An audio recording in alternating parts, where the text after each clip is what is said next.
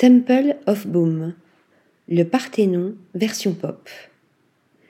Véritable icône de l'architecture occidentale, le Parthénon, érigé au 5e siècle avant Jésus-Christ au sommet de l'acropole d'Athènes, s'offre un sosie d'un autre genre dans les jardins de la National Gallery of Victoria à Melbourne.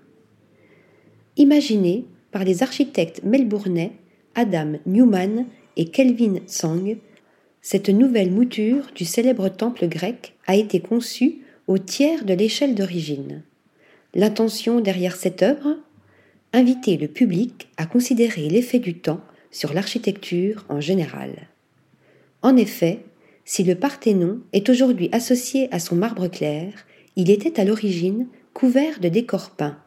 C'est pourquoi la version de Newman et Tsang s'habille pour l'occasion d'œuvres d'art et de peintures murales à grande échelle réalisées par des artistes locaux, et ce, en plusieurs phases.